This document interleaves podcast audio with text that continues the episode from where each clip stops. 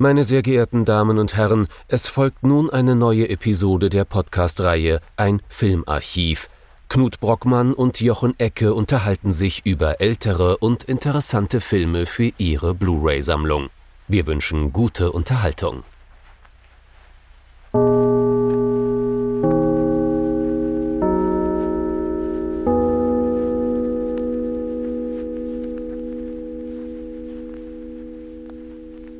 Knut. Hallo Jochen und hallo liebe Zuhörerinnen und Zuhörer zu einer neuen Folge von unserem Filmarchiv. Einer Folge, das kann man glaube ich relativ ehrlich sagen, bei der wir uns dann doch ein wenig ungenügend fühlen. We're shaking in our boots. Weil wir nicht genau wissen, ob wir diesem Film oder eher den Erwartungen und dem Konstrukt, das um diesen Film entstanden ist, gerecht werden können. Vielleicht nicht so sehr der Film als der Filmemacher. Ne? Mhm. Denn wir nehmen es vorweg, das hat man auch vielleicht schon im Titel gesehen, es soll heute gehen um Stanley Kubrick und seinen Film Barry Lyndon. Das bedeutet natürlich, dass wir hier durchaus jetzt uns in ein Metier begeben, in dem unglaublich viel schon gewildert wurde. Wo ausgiebig geschrieben, gesprochen, gefachsimpelt wurde. Und zwar so ausgiebig, dass man wahrscheinlich mittlerweile in Sachen Fachliteratur und journalistischen Artikeln und wahrscheinlich auch Podcasts eher von metrischen Tonnen sprechen sollte, no, von den reinen Mengen her, äh, die wir natürlich für diesen Podcast jetzt auch nicht durchgearbeitet haben. ähm, mit anderen Worten, es wird schwierig, den Erwartungen gerecht zu werden. Denn sich mit Kubrick-Filmen auseinander, auseinanderzusetzen und sich mit Kubrick an sich auseinanderzusetzen, ist äh, pff, ja, man kann sich anders sagen, es ist eine Wissenschaft an sich, oder? Vor allem ist es eine Wissenschaft auch, äh, die irgendwo in der Mystik und in der Mythologie zu finden ist, denn ähm, Kubrick war ja durchaus ein Regisseur, der auch sein eigenes Image in gewisser Weise in den Filmen definitiv gepflegt hat und auch dafür gesorgt hat, dass man sonst nichts über ihn weiß, wodurch natürlich so eine, so eine Überfigur halt auch geworden, äh, geworden ist. Und er ist halt auch einer dieser Regisseure und schon dafür wird man mir gleich auf die Finger hauen, denke ich, ähm, der seinen, seine Fähigkeiten und, und, und, seine Möglichkeiten, die er hat, auch auszustellen weiß mhm. im Werk. Und ähm, ich würde sogar sagen, das ist ganz zentral für sein Schaffen ab einem bestimmten Zeitpunkt. Ja, und äh, ich gehe davon aus, dass wir ganz am Ende des Tages auch viele jetzt ähm, schon allein dadurch vor den Kopf stoßen, wenn wir jetzt sagen, wir gehen den Film an wie immer. Barry Lyndon von Stanley Kubrick nicht Kubrick. Das ist mir übrigens auch nochmal ganz wichtig zu sagen. Heute mache ich mal den Engländer hier. Ähm, also, ein Film, der durchaus zu den wichtigsten Werken von Kubrick zählt, der so vom rein Ich würde sagen, es ist sein bester Film. Ich bin jetzt mal wieder ne, Hot Take, rigoros, es ist sein bester Film. Weiß ich nicht. Ähm, will ich mich auch gar nicht drauf einlassen auf so eine Diskussion, weil das kann man Kubrick schon sagen. Die Filme sind vergleichbar, aber doch sehr anders. Mhm. Immer. Und ähm, das finde ich ja eine der ganz großen Stärken des Regisseurs. Mhm. Ähm, aber es ist durchaus, glaube ich, sein mitlängster Film und äh, einer, der sehr, sehr stark uns immer wieder herausfordert. Aber vielleicht sollten wir ganz kurz erstmal darauf eingehen, worum geht es in dem Film, bevor wir uns in die Schlacht hineinwerfen, diesem auch noch gerecht werden zu müssen. Mhm. Barry Lyndon ist zumindest in der ersten Hälfte eine Picareske. Picareske, so nennt man in der Literaturwissenschaft eine Form von Erzählung, bei der eine Schelmenfigur äh, weniger vom Plot und von eigenem Ansinnen getrieben ist, sondern ja von einem Szenario zum nächsten gejagt wird, im Prinzip gar keine Handlungsfreiheit hat, ähm, durch die Lande zieht und ähm, an jedem Ort, an dem man neu ankommt, so ein neues Gesellschaftstableau sozusagen aufdeckt. Ähm, das heißt also, wir bekommen neue Zusammenhänge zu sehen, wir bekommen neue Machtstrukturen zu sehen, wir bekommen neue Figuren zu sehen ähm, und einen anderen Aspekt ne, der Gesellschaft. Und das Ganze wird dann meistens ja, satirisch dargestellt. Ne? Also die, der Schelmenroman ähm, oder die Picareske dient für gewöhnlich der Satire und hat wenig an Plot zu bieten. Ein bisschen Plot hat Barry Lyndon dann doch. Ähm, Barry Lyndon ist, äh, ja, gehört zum relativ verarmten Landadel, also so Landed Gentry in Irland. Ähm, und er verliebt sich in seine Cousine. Seine Cousine möchte aber dann doch lieber Captain Quinn heiraten. Captain Quinn äh, bringt nämlich entsprechend Geld mit in die Ehe. Äh, Barry fordert dann Captain Quinn zum Duell heraus und äh, gewinnt dieses Duell vermeintlich und muss deswegen fliehen. Das liegt daran, dass auch schon im 18. Jahrhundert Duelle nur so halblegal waren. ja? ähm, ich wundert warum.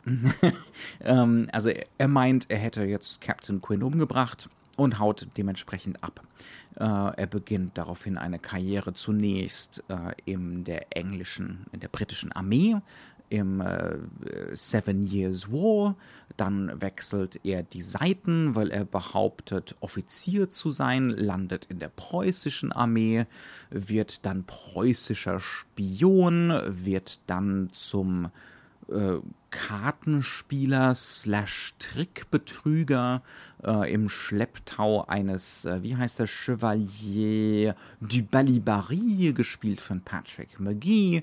Und äh, ja, während seiner Tätigkeit als Trick- und Kartenbetrüger lacht er sich eine Lady Honoria Linden an, gespielt von Marissa Berenson, deren Ehemann verstirbt alsbald äh, und dementsprechend ist äh, Barry dann für eine gewaltige Weile lang nicht mehr Barry Redmond, sondern Barry Linden. Ne? Das ist äh, der Adelstitel. Äh, hat ordentlich Geld zur Verfügung, das er so durchbringen kann und das bringt er dann auch durch. Das ist der zweite Teil vom Film. Ähm, er hat einen Stiefsohn, den kann er nicht ausstehen, das beruht auf Gegenseitigkeit. Und äh, das Ganze endet für Barry ungünstig, sagen wir es mal so. Das Schöne ist, ähm, das macht ja auch einen kleinen Vorteil dieser ganzen Geschichte. Wir haben das ja rabiat in zwei Teile geteilt. Mhm. Ne? Ja. Und äh, das wird auch vom Film so ausgegeben. Exakt. Ähm, und um nochmal das Picareske auszustellen, also die picareske Struktur bleibt durchaus auch im Film erhalten, zumindest in diesem ersten Teil. Ne? Man hat es ein bisschen schon gemerkt, wir sind erst beim Landadel, dann sind wir beim englischen Militär, dann sind wir beim preußischen Militär, dann sind wir an diversen Höfen äh, in Kontinentaleuropa, ne? dann, und dann landen wir in der Ehe und in einer festgefügten Struktur und dann löst sich dieses Picareske so ein bisschen auf. Ne? Also dann, äh, das ist der zweite Teil des Films, ähm, wandelt sich die Erzählung auch ziemlich heftig. Da kommen wir dann mit Sicherheit drauf zu sprechen. Genau. Ähm, der große Vorteil, den es halt hat, ist, dass wir schon ganz gut davon ausgehen können. Wir können eigentlich sagen, dass dieser Film erstmal einen Aufstieg oder vermeintlichen mhm. Aufstieg. Ich glaube, das ist auch nochmal ganz wichtig, dass mhm. wir das so ein bisschen sehen. Einen scheinheiligen Aufstieg. Einen scheinheiligen Aufstieg äh, begleitet, um danach den tiefen Fall wieder zu begleiten. Auch das ist natürlich etwas, was ähm, durchaus äh, üblich ist, auch gerade in der Literatur. Ähm, die ganz klassische Struktur, ja. Die halt eben halt auch gerne dieses epische Element damit hervorbringt. Mhm. Und du hast ähm, im Vorgespräch ja auch schon schön darauf hingewiesen, dass die Picareske, ähm, dass die ja durchaus sich halt nicht nur darüber lustig macht, sondern gleichzeitig diese epischen Strukturen und diese Sprache halt auch immer gerne mit sich mhm. trägt. Ähm, das ist also etwas, was hier drin ist. Und vielleicht ist das ganz Wichtige für uns, dass wir auch mal festhalten, wir haben auch hier einen Erzähler. Mhm. Ähm, auch im Film, ja. Auch im Film. Und dieser Erzähler ist sozusagen auch ein wenig losgelöst und soll sozusagen dieses Epische sprachlich halt auch immer wieder spiegeln mhm. und mitbringen. Mhm. Ähm, ja, das, das macht es auf der einen Seite. Ist übrigens nicht zwangsläufig äh, kongruent mit dem Roman. Genau, das ist, glaube ich, der ganz große Unterschied. Der Roman hat ja, du hast da ja reingelesen, einen Ich-Erzähler. Mhm. Und vor allem hat er einen Erzähler, der definitiv äh, unzuverlässig ist. Ja. Also wir haben es hier zu tun. Kubrick adaptiert einen Roman, so wie er es so oft gemacht hat, eigentlich fast immer. Ne? Sehr, sehr oft auf jeden Fall. Ja, er meinte, eine gute Filmgeschichte mhm. findet man halt schlecht. Gibt's nicht mehr. ähm, basiert auf einem Roman von William Thackeray, also von 1844. Das heißt also relativ früh im viktorianischen Zeitalter, aber es ist schon viktorianisch. Der Roman ist äh, retrospektiv erzählt im Sinne von, er spielt im 18. Jahrhundert. Ne? Und wir haben es mit dem Ich-Erzähler zu tun. Ähm, das ist in diesem Fall Barry, erst Barry Redmond und dann Barry Lyndon. Ähm, und das ist wirklich eine ganz klassische Picareske. Und der Roman macht von Anfang an klar, von Seite 1 an, dass unser Protagonist ein unzuverlässiger Erzähler ist, dass er ein Schlitzohr ist, äh, aber der Erzähler macht da auch keinen Hehl draus. Im Gegenteil, äh, schon auf den ersten 10, 20 Seiten wird relativ klar, für den Erzähler ist das die eigentliche Wahrhaftigkeit, die eigene Unzuverlässigkeit auszustellen ne? und deutlich zu machen, äh, die Scheinheiligkeit, ähm, das Behaupten, äh, das so tun, als ob das ist das eigentlich Authentische, das ist die Wirklichkeit. Ähm, nicht das irgendwie, ja, nicht lügen. ähm, also das ist ganz zentral. Und der Film übernimmt jetzt schon einiges äh, von dieser, von dieser Grundkonstitution, könnte man so sagen. Ähm, wir haben es ja auch durchaus mit unzuverlässigen Strukturen zu tun da kommen wir vielleicht später drauf zu, zu sprechen. Das sind aber natürlich nicht dieselben Strukturen, die so ein Ich-Erzähler zur Verfügung hat. Ne? Weil halt ein Film an sich erstmal eine Ich-Erzählung nicht anbietet. Ja. Also aber, nicht eine komplette. Das aber da sind, da sind so verschiedene Sachen, ähm, die interessieren Kubrick, glaube ich, und das ist ein ganz interessanter Punkt ganz zentral an diesem Buch. Ne? Man muss sich ja diese Frage stellen, warum jetzt dieser Thackeray? Natürlich, Thackeray ist ein bisschen in Vergessenheit geraten, ist aber von einer von den großen Erzählern des 19. Jahrhunderts. Ne? Es äh, war mal definitiv auf einem Level mit so einem Charles Dickens zum Beispiel. Äh, mittlerweile slightly out of fashion, vielleicht ein bisschen zu Unrecht. Ähm, ganz wichtig an dem Roman ist eben auch, dass der Roman dieses Retrospektive immer ausstellt. Ja, also dieses, na klar, das ist ein Roman von 1844, der wurde nicht geschrieben im 18. Jahrhundert. Es ist dieses Rückblickende, es ist dieses äh, verklärende, romantisierende. Ne? Also das ist diese Perspektive ist immer da und es geht auch konstant darum, dieses Gefühl hatte ich zumindest beim Lesen, es geht eigentlich nicht ums 18. Jahrhundert, es geht um die Gegenwart, also um 1844 dein Einsatz, Knut. ja, weil ähm, die Behauptung, die ich aufstelle, ist, dass das bei dem Film ja gar nicht anders ist. Ja. Ne? Also ähm, ich glaube, wir erzählen da vielen unserer Hörer nichts Neues, weil es ist ja mit Kubrick und damit halt ein, ein Werk, mhm. das fast jeder wahrscheinlich schon mal gesehen hat oder wenigstens von gehört oder ziemlich viel gelesen hat. Mhm. Wir, ähm, da sind wir wieder bei, wir können eigentlich nur scheitern.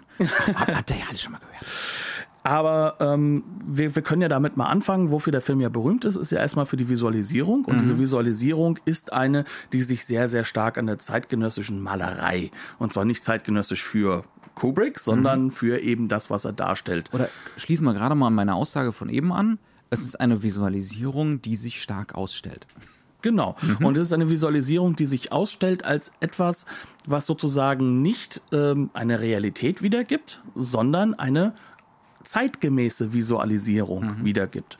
Und damit sozusagen sich selbst halt auch als Filmbild oder halt auch als gemaltes Bild, halt als Medium mhm. äußert und zeigt. Genau. Und historisiert. Und historisiert. Mhm. Und ähm, was der Film halt da sehr, sehr stark macht, ist, dass er die romantische Malerei oder die, die Romantik dieser. Insbesondere bei der Exposition, die ganze Geschichte mit der Cousine. Ne? Genau. Dass er diese halt in den Vordergrund rückt und ähm, immer wieder tableauartig arbeitet. Mhm. Sprich, also er macht Bilder, die eigentlich wie Standbilder funktionieren und in denen nur wenig Bewegung ist. Und wenn dann Bewegung ist, ist es meistens nur um was zu nuancieren oder der Schauspieler muss halt egal wie irgendwas machen und der Rest ist ein Zoom raus. Mhm. Wie erzeugt er diese Bilder? Das ist Nehmen wir mal ein Beispiel. dokumentiert. Wir nehmen mal das erste Duell. Es gibt mehrere Duelle in diesem Film. Mal sind es so Faustkämpfe, mal wird mit Pistolen geschossen. Wir haben dieses allererste Duell Captain Quinn gegen Barry Redmond zu diesem Zeitpunkt. Wie sieht das Bild aus? Ähm, wir haben es zum einen mit sehr viel Natur zu tun und zwar mhm. vor allem mit Bäumen und zwar keine gerade gewachsenen Bäume, sondern das sind schräge Bäume, das mhm. sind Bäume, die Überhänge und mhm. damit Rahmungen äh, aufbauen. Ja. Wir haben auch in der Tiefe schräg stehend noch einen weiteren Baum, der dort steht.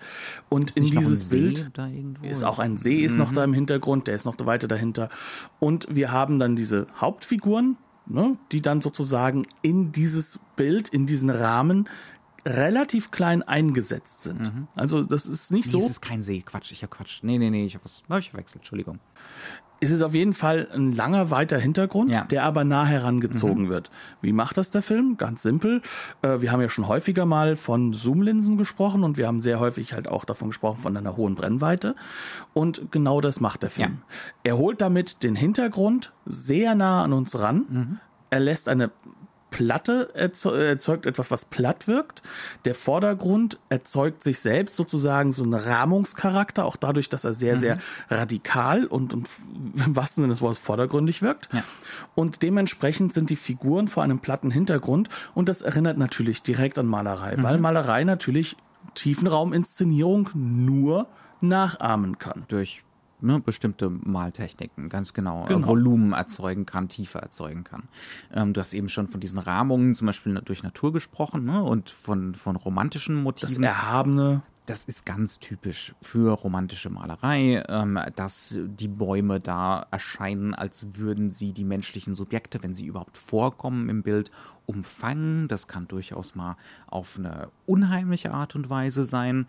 Ähm, das kann aber auch was Harmonisches haben, ne? ähm, beinahe so was Pantheistisches, so eine große natürliche Zusammengehörigkeit, ähm, alles durchformt, alles Schöpfung in diesem Sinne. Ne?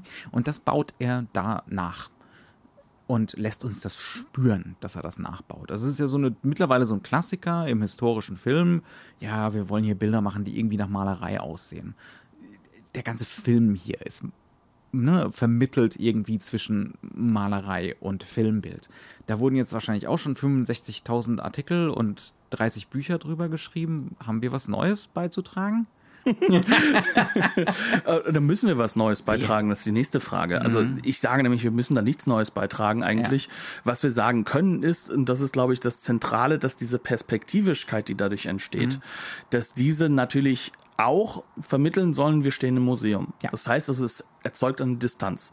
Die gleiche Distanz, Auch die lange schon- Brennweite erzeugt Genau. für sich schon eine Distanz. Weil die, das ist die gleiche Distanz, die durch die lange Brennweite erzeugt wird und die halt natürlich auch durch diesen Zoom erzeugt wird. Weil ähm, eine Zoomlinse wird ja nicht nur benutzt, um währenddessen zu zoomen, sondern die wird auch benutzt, um halt eben einen gewissen Effekt in ein Bild mit hineinzubezeugen in dieser langen Brennweite.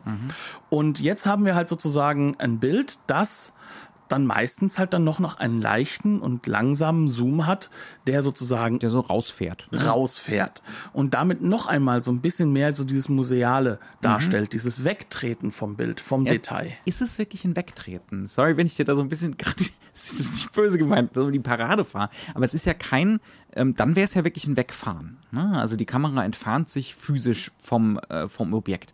Aber der Zoom bedeutet ja, die Kamera bleibt feststehen. Ähm, es ist eine rein, ein reines Öffnen der Optik letzten Endes. Ne? Ähm, das, und das hat ja einen ganz anderen Effekt. Also der Zoom wird ja meistens, deswegen mögen den ja so viele Filmemacher nicht. Ne? Die meinen immer, das sieht billig aus. Ähm, das Weil ist es immer verzerrt. so, weil es verzerrt, weil es spürbar ist. Und Kubrick benutzt das hier ganz bewusst.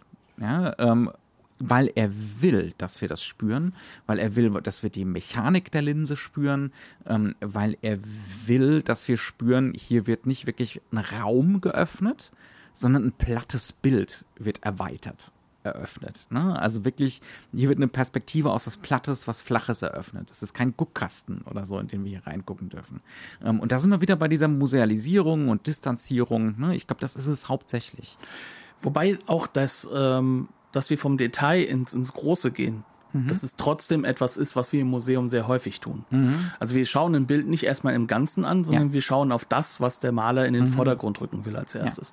Und das meinte ich vor allem damit. Ja. Also in, gar nicht so sehr in diesen physischen Prozess des Ja. Wegtretens, sondern einfach vom Detail in das Ganze hineinzugehen. Und das ist jetzt hier, ich kann mir vorstellen, dass manche äh, Hörerinnen und Hörer das jetzt gerade vielleicht so als irgendwie Kundenkackerei empfinden. Zoom, Fahrt, ist das wirklich ein Unterschied? Es ist ein riesengroßer Unterschied. es, es wäre fatal, nicht zu unterscheiden zwischen Ja. den beiden. Und ich finde, das ist so eine der Übungen, die ich viel machen musste, Mhm. das Erkennen zu lernen, ähm, wo der Unterschied ist. Weil normalerweise ist es ein Spüren psychologischer. Ja. tut, selbst wenn man es nicht weiß, spüren tut man es immer. Das hängt damit zusammen, dass natürlich Mittelgrund, Vordergrund und Hintergrund miteinander komplett anders kontextualisiert werden. Mhm. Eine Fahrt, die ist nicht invasiv in diesem Bereich. Die verändert nicht die Optik des Bildes. Mhm. Ja. Und das ist halt eben beim Zoom ganz radikal Also je der mehr ich zum Beispiel rauszoome, desto mehr gewinnt das Film tatsächlich an Tiefe. Ne? Ganz reingezoomt ist es wirklich ultra platt. je weiter ich rausgehe, desto mehr Tiefe gewinne ich. Und natürlich spürt man diesen Unterschied in Volumen. Ne? Einfach nur, dass wir tatsächlich plötzlich eine ganz andere Bildtiefe haben. Mhm. Ähm, und dadurch wird das Bild als Bild ausgestellt. Und das ist natürlich was, was Kubrick in dem Film exzessiv macht. Das verweist einerseits ne, auf das, was er erzählen will, was eben so eine Metaebene hat, aber es verweist natürlich auch auf ihn als Regisseur. Und das ist eine Sache, die zentral ist für ihn. Ne? Also er macht das ja auch nicht das erste Mal. Mhm. Also wenn wir mal sagen, wir sind jetzt im Jahr 1975, das ist noch immer eine unerhört, unerhörte Sache, ja. Mhm. Aber äh, wir hatten es ja auch schon bei Dreier zum Beispiel, dass mit äh, Referenzen auf die Malerei gearbeitet wird, mhm. dass auch mit diesem Stand also stehen bleiben, mit diesem sich nicht bewegen gearbeitet wird, das Bild als Tableau ausgestellt mhm. wird. Ähm, aber was bei ihm halt jetzt noch sehr stark im Vordergrund ist, ist, er ist ein Regisseur, der sich in gewisser Weise auch deswegen ausstellt, um damit eine Perspektive zu eröffnen. Mhm. Und Perspektive bedeutet in diesem Falle, was ich euch erzähle. Mhm. Das ist jetzt auch nicht unbedingt nur egomanisch oder sonst irgendwie nee, zu sehen, sondern es ist eine Option. Genau. Bei ihm ist es wirklich so, er will alles kontrollieren, was da an Filmbild erzeugt mhm. wird oder an Filmton. Also was, was überhaupt den Zuschauer irgendwo treffen wird. Und das kann natürlich dann zu diesen mystischen Elementen führen. 300 Drehtage hatten sie, glaube ich, auch bei Barry Lyndon schon gehabt. Das wird ja später noch viel, viel krasser alles. Ähm, dass stundenlang Takes wiederholt werden, dass da ganz, ganz klar genau ein Blick erzeugt werden soll, von dem man vielleicht am Anfang noch gar nicht weiß, was das, das sein ist, soll. Ja. Mhm. Und ähm, das, das hat so dieses Experimentelle, aber natürlich auch dieses es muss über einen Blick, über einen Autoren laufen. Und mhm. das radikalisiert im Endeffekt die Nouvelle Vague und New Hollywood. Mhm. Ist das jetzt schlimm oder ist das jetzt besonders gut? Will ich gar nicht zu beurteilen. Es, es ist. ist. es ist wie bei Orson Welles ja. auch. Es ist, es sind Regisseure, die einen ganz, ganz genauen und klaren Impact haben, der mhm. auch dafür sorgt, dass sie natürlich an, gerade zu ihrer Zeit damals. Es hat natürlich aber auch oft einen erzählerischen Zweck. Es geht nicht nur um Legendenbildung und Interpretation. Nein. Es geht auch wirklich um was Erzählendes. Ne? Also wenn es da am Anfang diese romantischen Bildmotive gibt, ähm, mit der umhegenden Natur, mit der rahmenden Natur, dann geht es natürlich darum, dass Barry zum Anfang auch ein Romantiker ist. Ne? Ähm, und im, im, Idealismus lebt ne? und äh, nur Idealvorstellungen hat. Natürlich auch rasend narzisstisch darin. Ne? Das wird keinesfalls als was Positives konnotiert. Ähm, aber es geht auch darum, natürlich mit dieser Motivwahl und mit diesen Referenzen ähm, mit was zu erzählen, aber halt natürlich immer auf dieser intellektuellen Ebene. Ne? Und das ist weniger auf einer emotionalen, sagen wir es mal so. Also das ist jetzt etwas, was jetzt sage ich mal äh, dem Regisseur äh, Stanley Kubrick auch nicht so stehen würde. Mhm. Deswegen, wobei dieser Film gegen Ende hin durchaus emotional werden könnte. Er kann emotionale Szenen haben mhm. und er hat diese auch, aber er erzeugt trotzdem nicht eine andere Weltsicht dadurch. Ja. Und die Weltsicht ist bei diesem Film definitiv eine, die viel mit dem Jetzt zu tun hat. Mhm. Das ist sozusagen der Bogen, den wir jetzt lange, lange Zeit geschlagen haben, oh. zu eben diesem Autoren. Was sind schon 20 Minuten? Ähm, sprich, dieser Autor und dieser Roman, mhm. die stellen natürlich Dinge aus, die in ihrer Zeit schon alt und vergessen sind mhm. oder die alt und eben verklärt sind.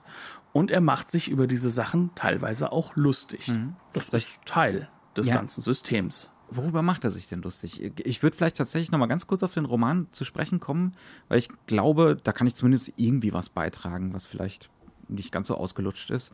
Ähm, Worum es in sowas wie Barry Lyndon, also dem Roman, durchaus auch geht.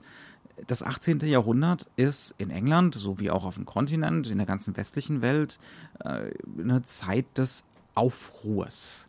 Äh, gerade was zum Beispiel den Aufstieg des Bürgertums angeht. Ne? Ähm, und der englische Roman ist ganz zentral eines von den Mitteln gewesen, womit sich das englische Bürgertum so ein bisschen in die Existenz hinein erzählt hat, ne? sich selbst ja, ja erschaffen hat damit. Ne? Ähm, und ich würde sowas wie Barry Lyndon da durchaus auch so in diese, in diese Reihe stellen. Ne? Es geht einfach um die Frage, wie kann ich Machtstrukturen knacken? Wie kann ich ein äh, Ständesystem, ein Klassensystem aufknacken, ähm, so dass ich an Macht komme und dass ich an Finanzen komme ne, und an Geld komme.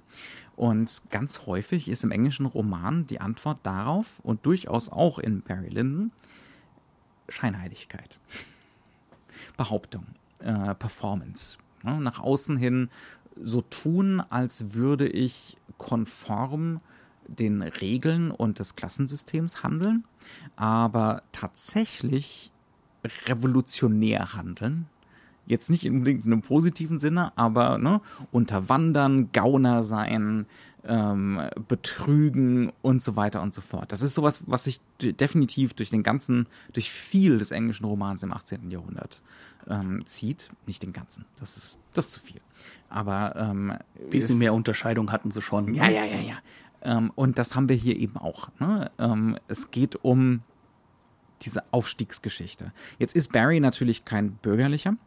Das ist auch wieder klar. Wir haben es ja schon am Anfang gesagt. Er ist, äh, er ist Gentry, also in diesem Fall ist er verarmter Landadel. Aber es ist schon auch so eine Aufstiegsgeschichte. Ne? Wie komme ich da überhaupt hin? Ähm, und da ist, glaube ich, für Kubrick mit Sicherheit auch so ein Anknüpfungspunkt an die Gegenwart.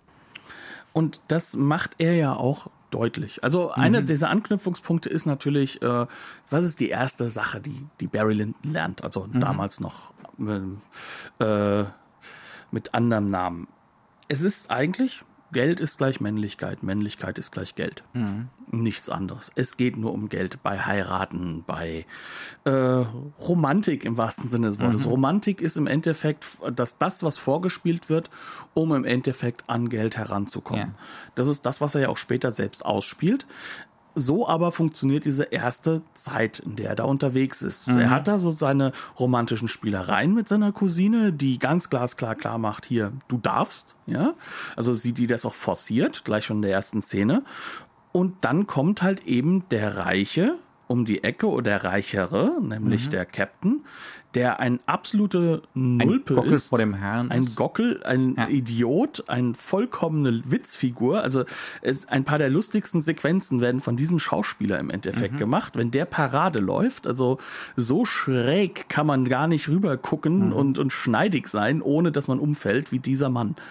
Also das ist unglaublich klar gemacht. Der Barry, das ist schon eher ein cooler Typ. Ah. Eigentlich in diesem Moment. Ist noch. auch ein Horst. Aber in diesem die Moment. Cousine ausgespannt, dann muss man erstmal ein Holz hacken gehen. ja. Also so viel zum Thema Stanley Kubrick, der wahnsinnig intellektuelle und subtile Künstler. Stanley Kubrick hatte äh, seine Art und Weisen, in denen er schon sehr deutlich mit Humor mhm. gearbeitet hat. Und das ist in diesem Film sehr, sehr stark auch drin. Aber wie gesagt, also wir, wir haben sozusagen diese Figur und ähm, ja, der Adel also der, der Vater der Cousine, der braucht halt auch Geld, also muss Geld eingeheiratet werden. Mhm. Und nichts anderes ist die Cousine. Sie ist dafür da, um Geld ein, rein zu heiraten und Schulden zu bezahlen. Mhm. Und genau diesen Aspekt lernt Barry Lyndon mhm. später. Also bevor er Lyndon wird, genau das lernt er. Wäre das ein Superheldenfilm, wäre es seine Origin Story. So in der Ecke, genau. Und ähm, ja, als Superheld muss man auch in die Schlacht ziehen danach, weil er muss ja fliehen und geht dann ja ins Militär, wie du gesagt hast. Ne? Mhm. Und da lernt er ja sozusagen seine nächste Lesson, nämlich im Captain Endeffekt. Quinn ist übrigens natürlich nicht tot, weil das ganze Duell fake war. Muss auch sein. Mhm. Geht ja nicht anders. Also im Endeffekt, er verliert egal wie. Mhm. Er verliert egal wie. Und jetzt landet er immer weiter unten und er merkt halt, auch im Militär muss man sich durchschlawinern. Man mhm. muss so tun, als ob und nicht sein. Und genau so geht das Ganze immer weiter. Das ist der komplette erste Teil. Der Aufstieg kommt durch Schlawinerei zustande. Und der Film macht uns das auch deswegen klar, indem er halt eben diesen Erzähler hat. Dieser Erzähler ist nicht der alte Barry, es ist kein Ich-Erzähler, sondern es ist im Endeffekt ein tragend vortragender, distanzierter, aber unglaublich pompöser Erzähler, mhm. der aus, äh, der uns immer wieder sagt, was jetzt Großartiges und Großes passieren wird und dann stolpern die Figuren regelrecht, also inhaltlich, äh, durch diese Szenerie durch und ähm, das hat gar nichts Glorreiches. Mhm. Auch das ist diese Zitathaftigkeit, dieses wir verklären die Vergangenheit, wir stellen die Vergangenheit aus und größer dar, um uns auch selbst, selbst dann sozusagen auszustellen. Mhm. Also als kaum ein Element darf hier so ungebrochen einfach stehen bleiben. Ne? Und das hat auch mit dem Jetzt auf das gucken. Es hat auch damit zu tun, was machen wir daraus. Und ich finde das ganz lustig, weil das auch irgendwo die Rezeption des Films so ein bisschen doppelt. Mhm. Ne, das auch, auch da wird dann plötzlich etwas konstruiert, etwas in die Tiefe reingearbeitet und, und, vergrößert, um eigentlich sich selbst groß dastehen zu lassen, weil man hat es ja verstanden. Und das, ähm, man, man möge es mir verzeihen, das ist jetzt zynisch und böse, aber das ist halt auch ähm, Teil dieser Legende Stanley Kubrick, dass man an Kubrick äh, sich selbst halt auch erheben kann, hm. weil man hat ihn ja verstanden. Hm. Ähm, Kein Zweifel, klar. Was aber auch nicht schwer ist, ihn tis, zu verstehen. Tis a cottage industry. Ja. Also wie gesagt, ähm, das ist das, was sozusagen dieser Film auf der erzählerischen Ebene erstmal am Anfang macht. Mhm. Und was eigentlich das Besondere ist, ist dieses ausstellende Element, was gleichzeitig natürlich ein Dekodierungselement ist, was uns sozusagen das auch wahrnehmen lässt und viele, viele Leute halt auch erklären lässt, wie das ganze filmische System funktioniert. Und in diesem filmischen System ist gleichzeitig so viel offen gelassen, dass natürlich unser Interpretationsmechanismus mhm. richtig loslegt. Denn in die Tiefe dieser Figuren können wir natürlich über solche Bilder und über solche reduktionistischen Maßnahmen, dass man ja kaum schauspielern kann und darf, mhm. gar nicht so richtig reingehen. Vor allem, wenn der Erzähler, derjenige, der uns die Tiefe mitgeben soll und uns sagen soll, was denn dieser junge Mann denn da gerade mhm. denkt, dieser Barry, Quatsch redet. Quatsch redet. Und teilweise sogar das Wort abgeschnitten bekommt vom Schnitt. Ne? An einem Zeit, zu einem Zeitpunkt wird er, glaube ich, einfach so weggeblendet. da redet er weiter und, äh, und äh, die Tonabmischung blendet ihn einfach weg. Also äh, da kommen wir jetzt eigentlich so an einen Punkt, wo es dann darum geht, wie setzt Kubrick diese unzuverlässigen Strukturen um? Ne? Wie schafft er Interpretationsspielräume? Ähm, gerade was diese Figuren angeht. Also wir haben es eben schon gesagt, im Roman haben wir einen unzuverlässigen Ich-Erzähler. Äh, Gibt es natürlich im Film nicht. Ne? Gibt es kein Äquivalent von. Auch dieser Erzähler, der da drüber läuft, das ist ein Äquivalent, ein Element von vielen. Ne? Das, kann, das ist nicht die Erzählung an sich, das ist ein Element der Erzählung. Ähm, aber ich bin aus diesem Film, den ich jetzt zum wiederholt, also ich schon wirklich ein paar Mal gesehen, aber ich bin auch jetzt wieder rausgekommen, ich weiß nicht, wer Barry Lyndon ist. Ich weiß nicht, wer das ist. Im Roman hat diese Figur eine ziemliche Eindeutigkeit. Da, die ist das Schlitzohr. Na? Der ihre Ansicht. Der, der, genau, das irische Schlitzohr. Ähm, da ist so ein gewisser Essentialismus, lässt sich nicht leugnen. Aber im Film, und da hat er auch eine erhebliche Ähnlichkeit, äh, die damals in der Kritik gar nicht wahrgenommen wurde, zu Alex aus A Clockwork Orange. Wer ist diese Figur? Wer ist dieser Barry? Ähm, es gibt da so verschiedene Schlüsselmomente, wo Kubrick eine wahnsinnige Ambivalenz schafft. Ich denke zum Beispiel an folgenden Moment. Barry ist im preußischen Heer und jetzt wird ihm gesagt, er kommt hier aus diesem Dienst raus, für den er eigentlich auf Jahre hinaus verpflichtet wäre und er ist schrecklich, wenn er sich als Spion verdingt. Für die Preußen, er soll diesen Chevalier du Balibari ausspionieren. Barry kommt an beim Chevalier. Äh, das inszeniert Kubrick folgendermaßen. Äh, wir haben einen relativ großen leeren Raum, so den klassischen Drawing Room. Rechter Hand an einem Ende des Raums sitzt der Chevalier an irgendeinem Tisch und Barry läuft erstmal durch den ganzen Raum. Wir kriegen den ganzen Anlaufweg gezeigt. Dann gibt es einen Umschnitt auf den Chevalier, der ist eine groteske, lächerliche Gestalt. Ja? Ähm, auch hier wieder ein eindeutiger Gag mit ganz viel Anlaufzeit, der irgendwelche welche Erwartungen weckt, das Rückenbild vom Chevalier. Vor allem, weil der Kommentator und der, der, ja. der, hat uns ja schon erzählt, dass diese Schönheit des Chevaliers ja, und dann ist er so greift. Und dann ist es so ein Horst. Ähm, und sofort fängt Barry an zu heulen und ich glaube, der Erzähler sagt uns, er kann nicht an sich halten, weil das ist ja ein Landsmann, der Chevalier, obwohl er Chevalier heißt, ist auch ihre ähm, und äh, er kann sich vor ihm nicht verstecken, er kann ihn nicht ausspionieren. Weil die Heimatgefühle so groß wären. Genau, man könnte jetzt meinen, der Erzähler und das Bild, wo Barry dann tatsächlich auch heult, äh, das schafft eine Eindeutigkeit. Aber das ist so unwahrscheinlich in diesem Moment.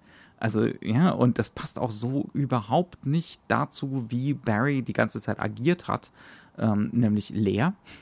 Und wie halt auch die, Unterschied die restliche Beschreibung Emotional des Erzählers ist. leer, jenseits der Episode am Anfang mhm. mit seiner Cousine. Das heißt, also, man kommt jetzt ins Spekulieren. Warum macht er das jetzt? Ist das jetzt, ne, ist das jetzt Schlawinerei? Ähm, sieht er da seine Chancen größer? Ne, ähm, sich mit dem Chevalier zusammen zu verdingen, da Doppelagent zu werden, Trippelagent, wenn man bedenkt, dass er ja eigentlich äh, ne, auch Brite ist und so. Ähm, aber das wird natürlich nie ausgesprochen. Es wird nie gesagt. Äh, und auf diese Art und Weise schafft Kubrick ne, so diese Leerräume. Und das macht er mit dieser Figur immer und immer und immer und immer wieder weil er diese Figur halt auch immer wieder mit Eindeutigkeiten belegt von diesem einzigen vollkommen unzuverlässigen, ja. nämlich diesem Erzähler. Und weil er gleichzeitig halt einfach ähm, diese Bilder mhm. so konstruiert hat, dass sie ja Oberfläche sein müssen. Ja. Und, und dass sie auch Oberfläche bleiben müssen. Und dann merkt man auch wieder, das sind auch so Strukturen, die sind nicht ausgestellt. Ich finde nicht, dass er da eitel ist. Ich finde nicht, dass es da so dieser megaloman oder ne, Kubrick ist, sondern das ist ganz im Dienste des größeren erzählerischen Konzepts. Und natürlich auch, es geht natürlich auch um die Interpretation. Aber, aber wenn man dann zum Beispiel bedenkt, ne, dieses, er macht 80 Takes mit so einem Schauspieler. Worum geht's da? Der gute Ryan O'Neill soll sich, soll leer werden. Ne, der soll sich leer laufen. Der soll irgendwann nicht mehr schauspielern. Der soll einfach nur ne, eine Maske sein, sozusagen. Und das bietet dann überhaupt erst die Grundlage für solche Ambivalenzen. Ne, für so eine Undurchschaubarkeit der Figur, ähm, die unglaublich hängen bleibt. Also das ist für mich der überwiegende Eindruck dieser Figur. Ähm, man hat am Anfang diese Duellsituation, die fake ist die Familie faked dieses Duell gegen Captain Quinn. Captain Quinn stirbt natürlich nicht beim Duell. Äh, das waren Platzpatronen und Barry muss, muss halt abhauen. Ne? Ähm, das heißt also, in dieser ersten Gewaltsituation erweist er sich als Null. Gleich als nächstes gibt es einen Faustkampf, grandios mit der Handkamera gefilmt, sagenhaft, als er in die Armee eingetreten ist. Und Manometer, der junge Mann weiß sich zu prügeln. ja? Ähm, also dieses ständige Hin und Her zwischen kompetent, inkompetent. Kann der was, kann der nix? ähm, stolpert der nur von in die Erfolge rein? Ne? Ähm, wir wissen es nicht. Und das macht der Film super geschickt und das ist gar nicht ausgestellt, finde ich. Nee, also man darf auch nicht vergessen, äh, wenn ich das jetzt sage, dass das ja. Kubrick sich ausstellt als, ja. als, als Autor, dann geht es ja darum, dass hier eine Autorenschaft ausgestellt wird auch. Ne? Mhm. Und das ist ganz, ganz wichtig. Das ist für alle von Kubricks Filmen, glaube ich. Gerade die späteren halt ist das sehr, sehr wichtig. Mhm. Dass halt klar ist, wir haben es hier auch mit Subjektivierung allein dadurch schon zu tun, dass wir hier sozusagen die Vision von, äh, also eine kondensierte Vision mhm. genießen oder ja. äh, bekommen sollen, die dann wiederum natürlich auch ähm, unnahbar wird, weil wir können das Gehirn von einer Einzelperson nicht gucken. Ja. Ne? Das heißt also, die Konventionen verändern sich dadurch auch. Ne? Das ist das Gegenteil, was Genre ist, mhm. kann man schon sagen. Ja. Weil er benutzt ja Genre-Elemente, aber er benutzt sie immer nur ganz, ganz grob und er verarbeitet sie, um halt auch natürlich eine persönliche Handschrift hervorzuheben.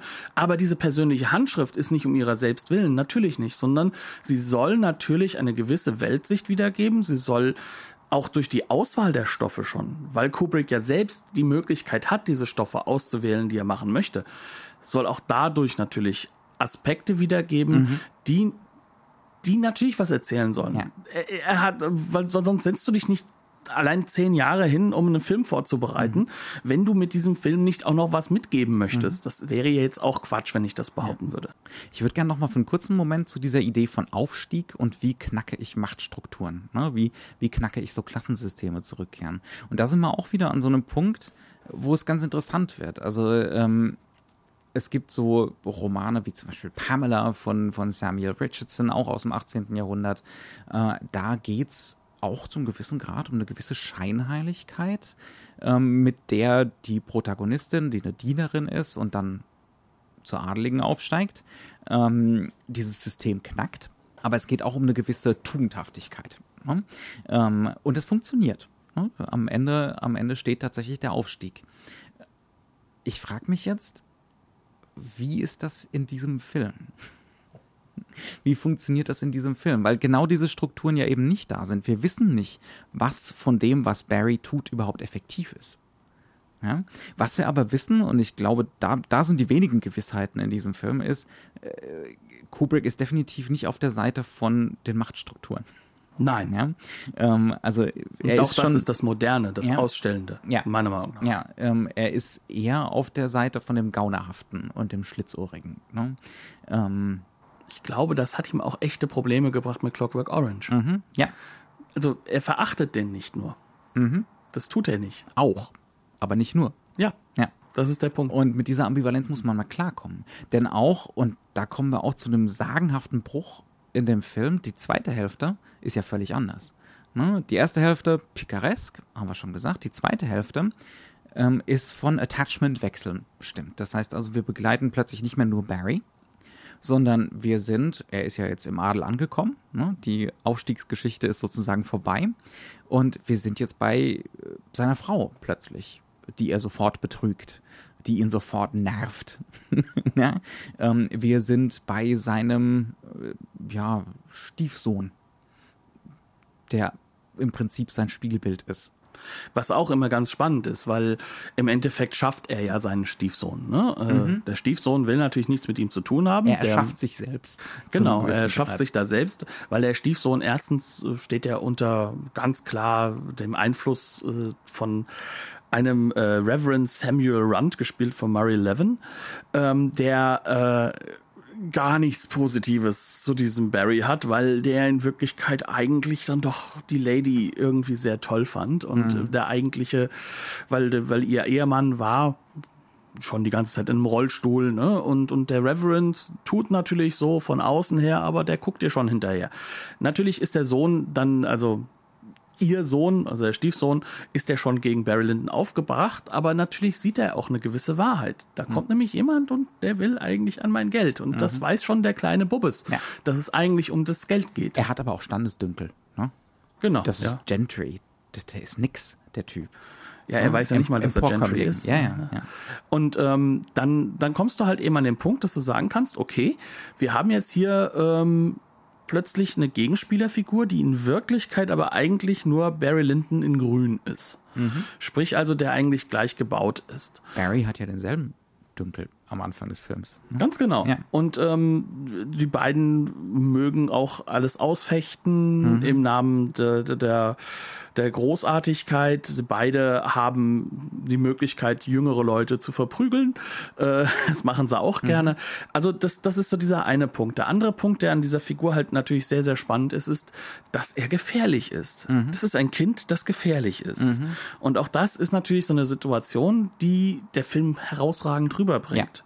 Weil wir haben immer wieder Leute, die sagen, Barry, pass auf.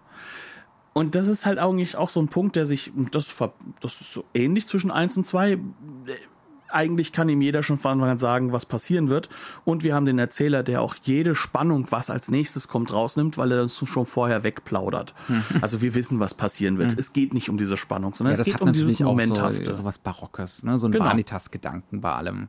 Ganz es ist genau. sowieso alles eitel, was hier passiert. Sterben müssen sie sowieso. Ne? Das ah, durch- der Epilog. ja. der übrigens im Buch auf Seite 2 kommt Mhm. oder so. ja. Aber Faktor ist halt, du hast da eine Figur, die jetzt plötzlich in ins, ins Zentrum gerät. Barry Lyndon kümmert sich um seinen eigenen Sohn, um seinen eigenen Spross, also den Zweitgeborenen. Ähm, aber es ist dieser Erstgeborene da, der kann beiden gefährlich werden und der wird es auch werden. Das wissen wir. Dann hast du halt eben die Ehefrau. Dann hast du alle möglichen Leute, die auf Barry gucken. Weil du hast jetzt plötzlich nämlich eine ganz, ganz andere Form von äh, Machtstruktur. Und das macht er ja auch visuell klar. Wir hatten jetzt im ersten Teil sehr, sehr viel dieses romantische Bild, was auch immer wieder reinkommt. Aber jetzt kommt die berühmte Kubricksche Zentralperspektive immer Ja. mehr in den Fokus. Zentralperspektive, glasklar, eine Erfindung der Zeit und der Zeit, die davor ist, des Absolutismus. Das ist ein Zeichen von Macht. Und das wird hier immer wieder anhand der Schlösser, aber auch anhand eben, wie die Bilder konstruiert werden, gezeigt. Die Leute mit Macht sind im Mittelpunkt. Und sie sorgen dafür, dass da draus äh, ein Scheitelbild entsteht zu den Seiten hin. Also, der Film geht jetzt weg von dem Barry Lyndon, der denkt, er sei an der Macht, es aber gar nicht ist, sondern er ist jetzt der Kleine und er wird beobachtet, er wird bewertet. Und alles, womit er wuchern kann, ist das Geld, das seine Frau unterschreiben Der muss. Charme, der zieht nicht mehr hier jetzt. Ne? Ähm, also das, das System spuckt ihn eigentlich wieder aus. Ne? Das, Aber- ist, das ist mehr oder weniger das, was passiert. Und das Interessante ist dann auch wieder, da sind ja auch die Parallelen wieder zu Clockwork Orange. Ne? Also die ganze Struktur, dieses ähm, erst der eskalierende freie Jugendliche, Ne? Ähm, und dann der, der Wandel zum Arrivierten. Und was, was Kubrick dann in Barry Lyndon natürlich wesentlich mehr durchziehen kann durch diesen zweiten Teil. Clockwork Orange endet mit dem Wandel. Ne? Ähm, und hier kriegen wir dann noch mal gut zwei Stunden der mhm. Gewandelte. Ne? Und der Gewandelte, der deswegen auch wieder fallen muss. Also mhm. das, was Alex wahrscheinlich irgendwann passieren könnte mhm. nach seinem großen ja. Alright. Da ist natürlich auch so ein gewisser gesellschaftlicher Zynismus. Ne? Mhm. So, es gibt keine Revolution. Nee, gibt es nicht. Es man, gibt nur man, Macht und Geld. Ja, ja, exakt. Und diejenigen, die durch den Absolutismus sich an diese Macht und das Geld gebracht haben, die werden es auch nicht verlieren. Nur in Einzelschicksalen vielleicht. Ja. Aber das ist halt eben das zentrale also, Element dieses zweiten Teils, ja. dass plötzlich Barry Lyndon von einem System betrachtet wird mhm. und wir andauernd Teile oder Agenten dieses Systems ja. im Fokus bekommen. Ja. Ähm, worüber ich auch ganz gerne nochmal sprechen würde bei diesem Film, wir haben jetzt ganz viel über thematische Dinge gesprochen. Wir haben darüber gesprochen, wie sehr der eigentlich vergleichbar ist mit äh, Clockwork Orange. In dem Sinne ist es auch gar nicht nachvollziehbar, dass die Kritik damals so mit Befremden auf den Film reagiert hat. Das ist eine logische Fortführung. Ne? Das ist definitiv passt das absolut ins Muster. Ich würde aber gerne auch noch ein bisschen über die Ästhetik einfach sprechen. Über dieses, ich habe ich hab mir ins Notizbuch geschrieben, ähm, Museumsdorf Deluxe. ähm, darüber würde ich auch gerne noch ein bisschen sprechen, weil das schon was Faszinierendes ist bei der ganzen Sache. Ich dachte, wir hätten schon drüber geredet. Ja, ein bisschen wäre vielleicht noch ganz nett. Also zum Beispiel die Schlachtendarstellung. Ne? Ähm, das ganz viele Leute, ganz, ganz oft begegnet einem in der Kritik da so, so die Idee von einem bedingungslosen Realismus. Der ist nach ganz null da. Das ist kein, das ist ja. kein Film des Realismus. Ja. Nein. Ja, also so ein, so ein reines Abbilden von historischen Gegebenheiten. Bei diesen Schlachten, na klar, da ist akribisch die Uniformen, wie diese Aufstellungsgefechte gelaufen sind und so. Na klar ist das hundertprozentig nachgestellt. Ne? Das hat schon so Züge von so einem Reenactment. Aber durch die Mise en scène wird da was ganz anderes draus, meiner Meinung nach. Das ist halt eben der Hauptpunkt. Also das Akribische ist alles im Dekor. Mhm. Das ist alles in dem, wie es gekleidet, was ist, was hat dort stattgefunden, ja. ähm, welche Musik wird verwendet. Ich glaube, mit einem Stück hat er einen Fehler gemacht und auch mit einem, einer Sache, die im Hintergrund gesungen wurde. Solche Dinge werden auch dann natürlich akribisch nachgearbeitet. Das ist ja Teil ähm, der Rezeptionsgeschichte. Aber was halt eben vergessen wird, ist, dass dieser Film der ist ja nicht sonderlich viel Montage. Mhm. Wenn die Montage da ist, dann ist sie ja immer sehr bewusst gesetzt. Und der Film arbeitet da schon so ein bisschen ähnlich als auch das Buch. Es geht um, es geht halt eben immer um Sequenzen. Es sind mhm. wieder immer zusammenhängende Und um diesen Sequenzen. Rückblick, ne? Dieses, und den Blick aus der markiert gegenwärtigen Perspektive auf das, was da abgebildet wird. Genau. Und die Mise en scène selbst, die ordnet sich immer wieder nicht einem realistischen, sondern diesem rückblickenden unter. Mhm, ja. Und das ist ein ganz, ganz zentraler Wechsel. Ähm, Mise en scène müssen wir vielleicht einfach noch mal ganz kurz drauf eingehen. Äh, das ist ja sozusagen das, was im Filmbild passiert. Das heißt mhm. also zu dem Moment während eines Shots. Wie ist was kadriert? Wie bewegt sich die Kamera? Wie bewegen sich Figuren im Bild, ne? wann geschieht was. Also dieses komplette Ensemble, dieses Zusammenspiel aus Kamera, Licht, Staging, Blocking, ne? das ist Mise en scène. Genau, und dieser Begriff des Blockings ist dabei sehr, sehr wichtig, ja. weil der ist nämlich genau das, was weggeblockt wird von mhm. unserem Blick und von dem, was wir sehen können. Und das ist eine Sache, mit der kann man ausstellen. Und ja. zwar mit der kann man ausstellen, was du nicht sehen mhm. sollst. Und vor allem, dass man kann damit ausstellen, dass dieses Bild kein reales oder realistisches Bild mhm. ist. Und das macht dieser Film. Ja. Das macht dieser Film die ganze Zeit. Guck mal, ich würde gerne mal so eine Schlacht angucken. Also so in, in der Mitte des Films. Ich glaube, da ist er schon bei den Preußen. Ähm, mhm. Und da zeigt uns Kubrick relativ präzise, man könnte denken, historisch akkurat abbildend, ne, wie so ein, also wie dieser Stellungskrieg, also dieses, ne, da sind zwei Parteien, die bauen sich gegen, gegenüber auf und dann marschiert halt eine Seite los. Und auf der Gegenseite stehen, äh, stehen Reihen mit Gewehren, ne? Und dann wird halt da Salve um Salve gefeuert in der Hoffnung, dass bevor die auf der eigenen Seite ankommen, man die alle weggeschossen hat.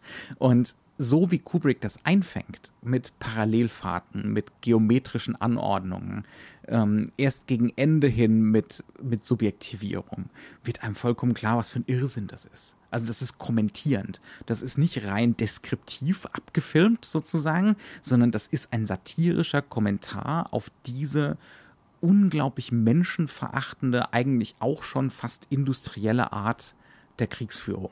Ja? Also man muss sich das wirklich so vorstellen. Also das ist so, wo er noch bei den Engländern ist, haben wir also diese eine Sequenz, da laufen sie voran die ganze Zeit, sie sind noch relativ außerhalb mhm.